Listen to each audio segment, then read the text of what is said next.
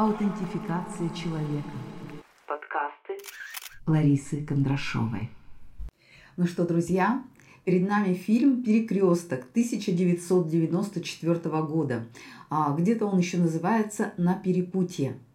Это уникальное творение с гениальными актерами. Как минимум два секс-символа – Ричард Гир и Шерон Стоун. Пожалуйста, напоминаю вам, что сначала посмотрите фильм.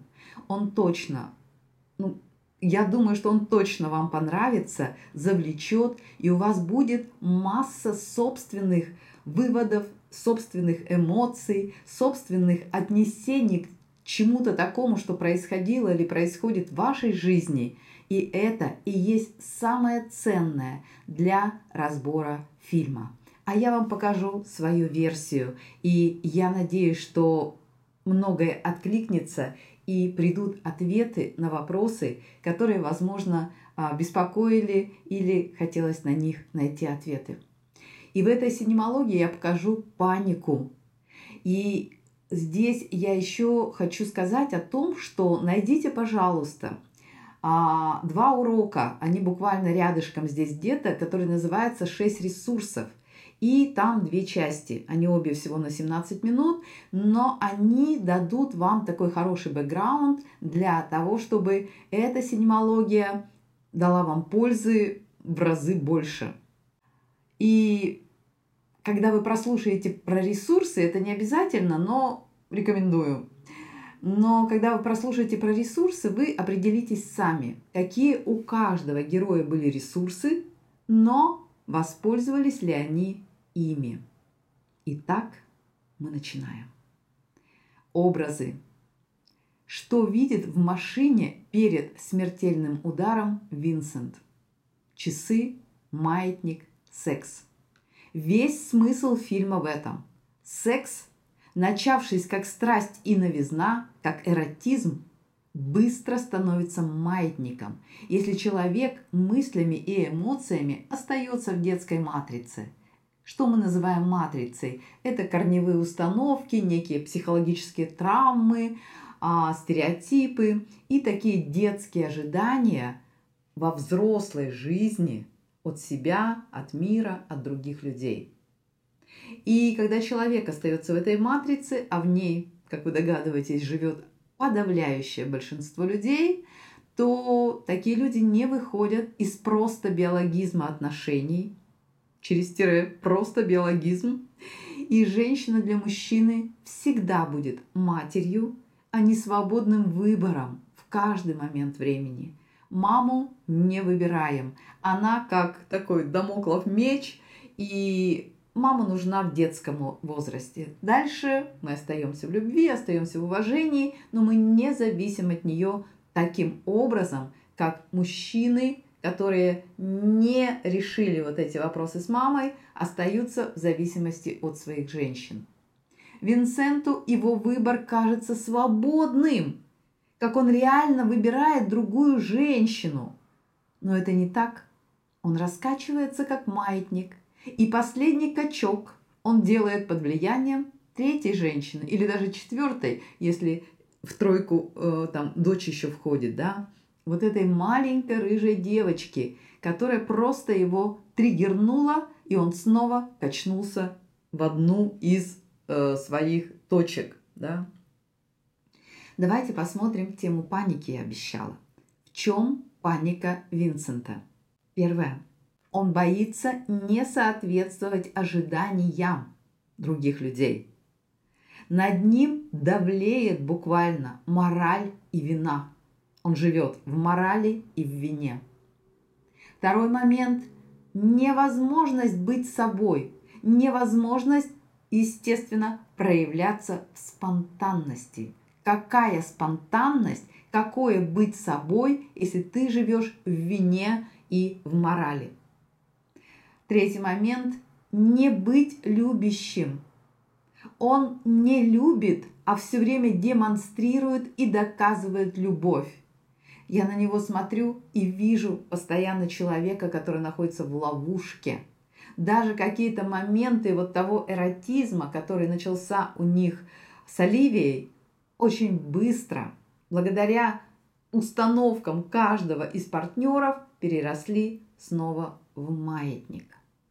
Ну и, что еще скажем о панике Винсента, неспособность выбора. Либо семья и дочь у него есть, либо секс и эмоции. Боже мой, неужели на этом замкнулся мир? Чтобы вы выбрали, побудь один. Пускай этот выбор станет осознанным, а не какой-то точкой вот этого раскачивающегося еще раз, да, поскольку этот маятник идет просто, ну вот такой красной линии в фильме, и ведь не случайно. Нет никакого смысла в его метаниях и в его выборе.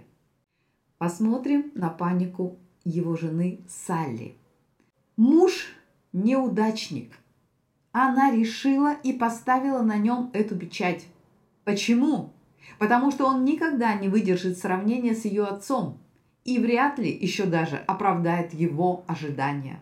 Ну и ее автоматически.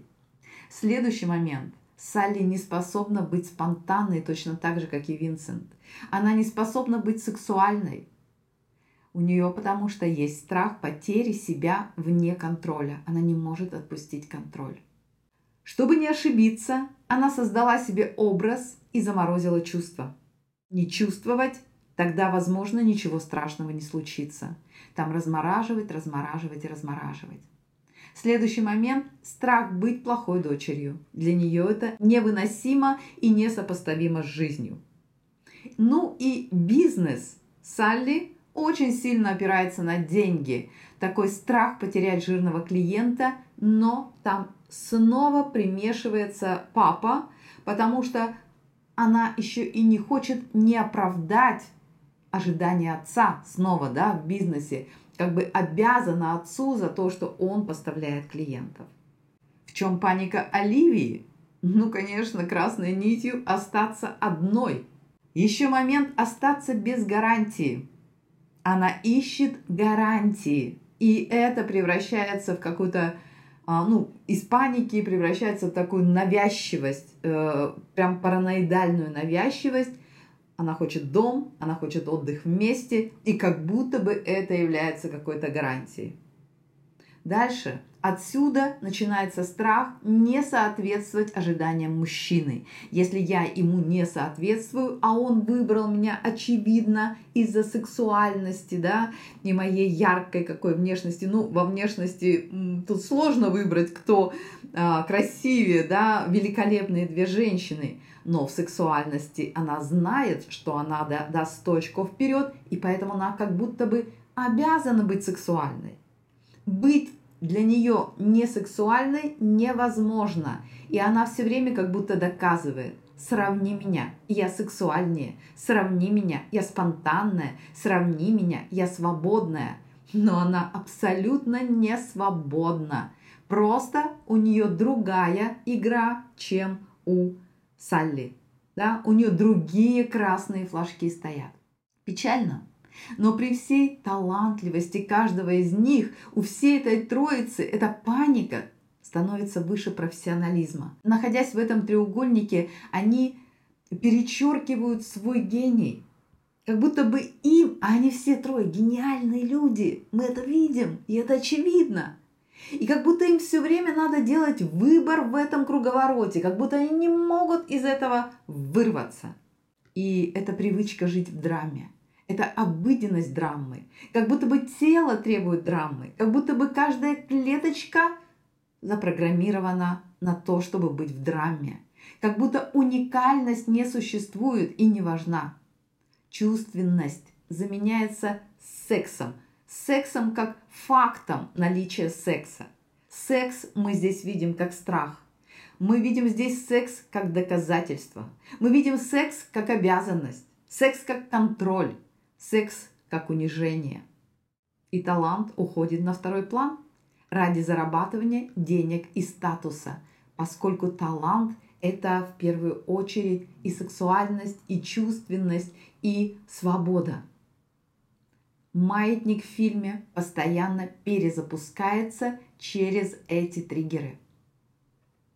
Какие мы видим символы в фильме с той точки, с той точки зрения, что образ, символ, образ – это алфавит для энергии, как буковки. Из буковок мы слагаем слова, точно так же из образов а, они являются буковками для наших действий, энергетически заряженных действий. Итак, мы видим название фильма «Перекресток» и видим этот перекресток не раз в фильме. Перекресток. Если мы берем вот символы образов, то это символ нерешительности и неуверенности. Это как во сне, да, когда мы берем Настоящий перекресток, ничего плохого в нем нет. Да, без него не существовали бы дороги в городе. Но во сне этот образ всегда обозначает начало совершения ошибки. Ведь у интуиции нет выбора. Перекресток, перекрестков или параллельных путей нет.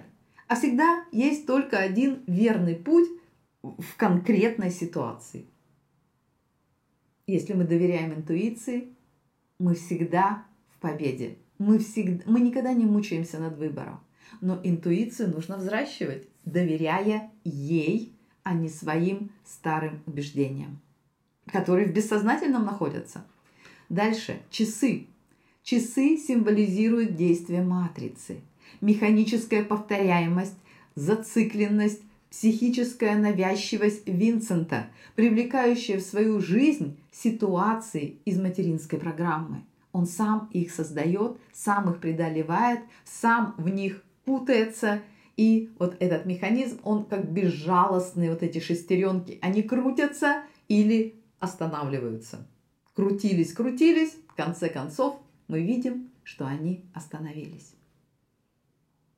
Маятник. Снова наш друг маятник. Красивый, блестящий, дорогой. Туда-сюда, туда-сюда. Нет даже шансов для спонтанности, для присутствия чего-то живого. Живое уничтожается чувством вины. А вины в этом фильме хоть отбавляй.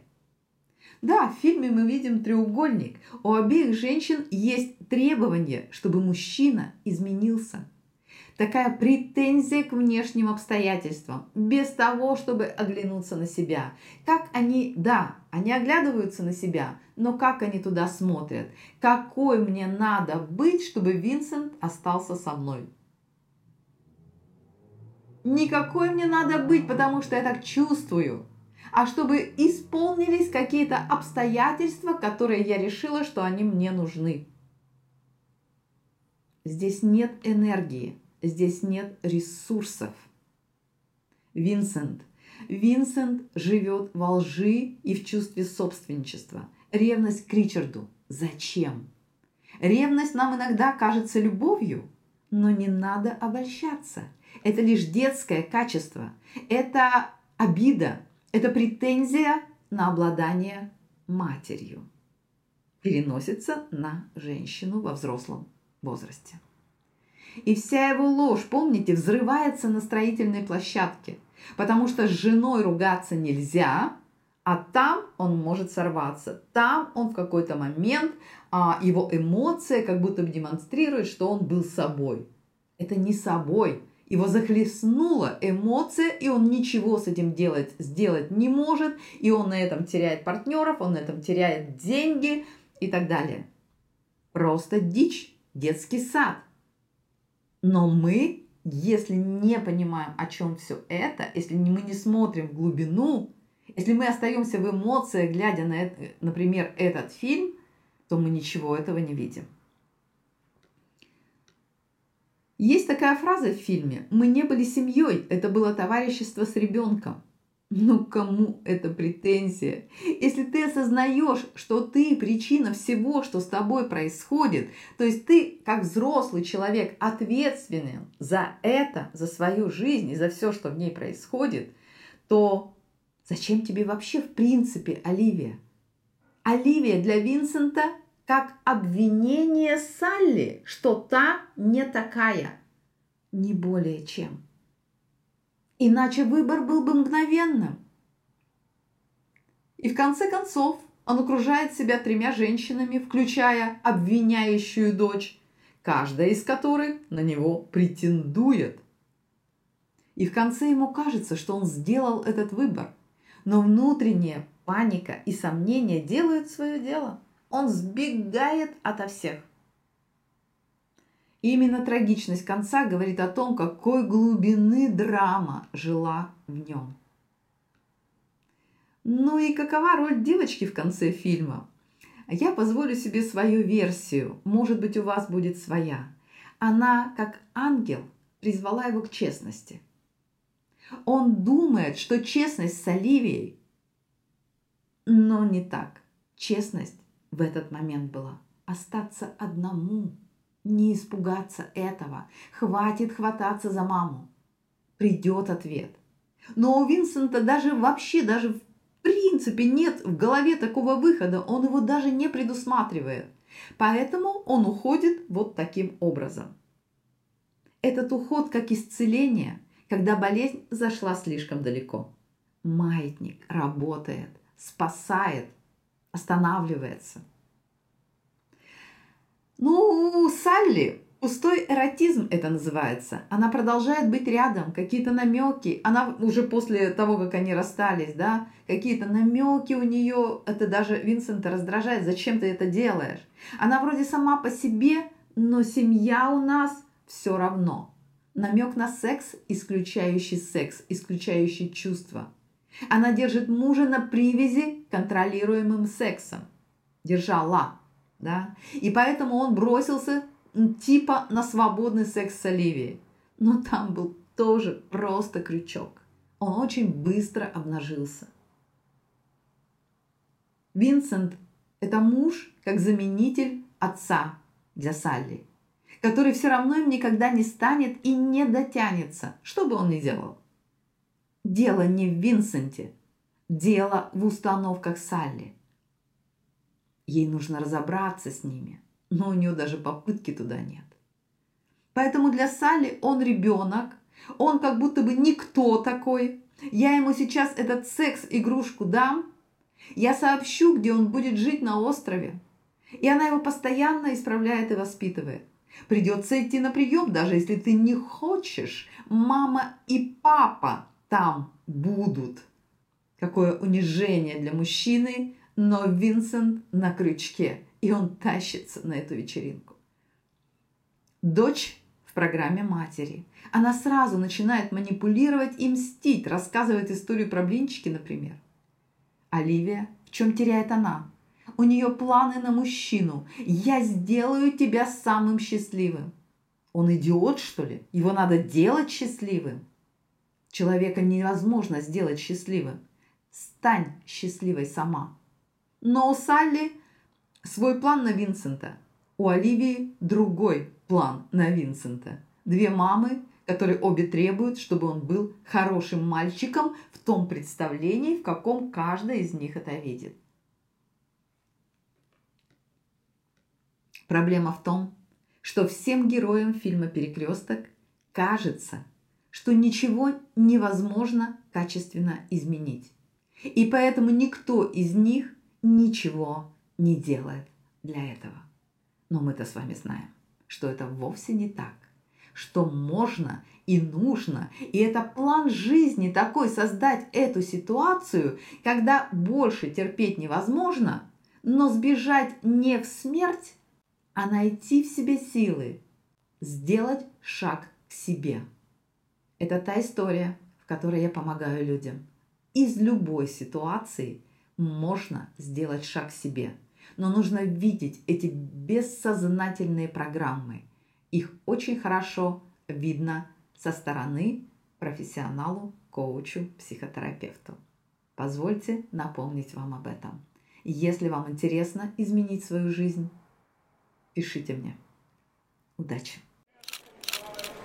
Аутентификация человека. Подкасты Ларисы Кондрашовой.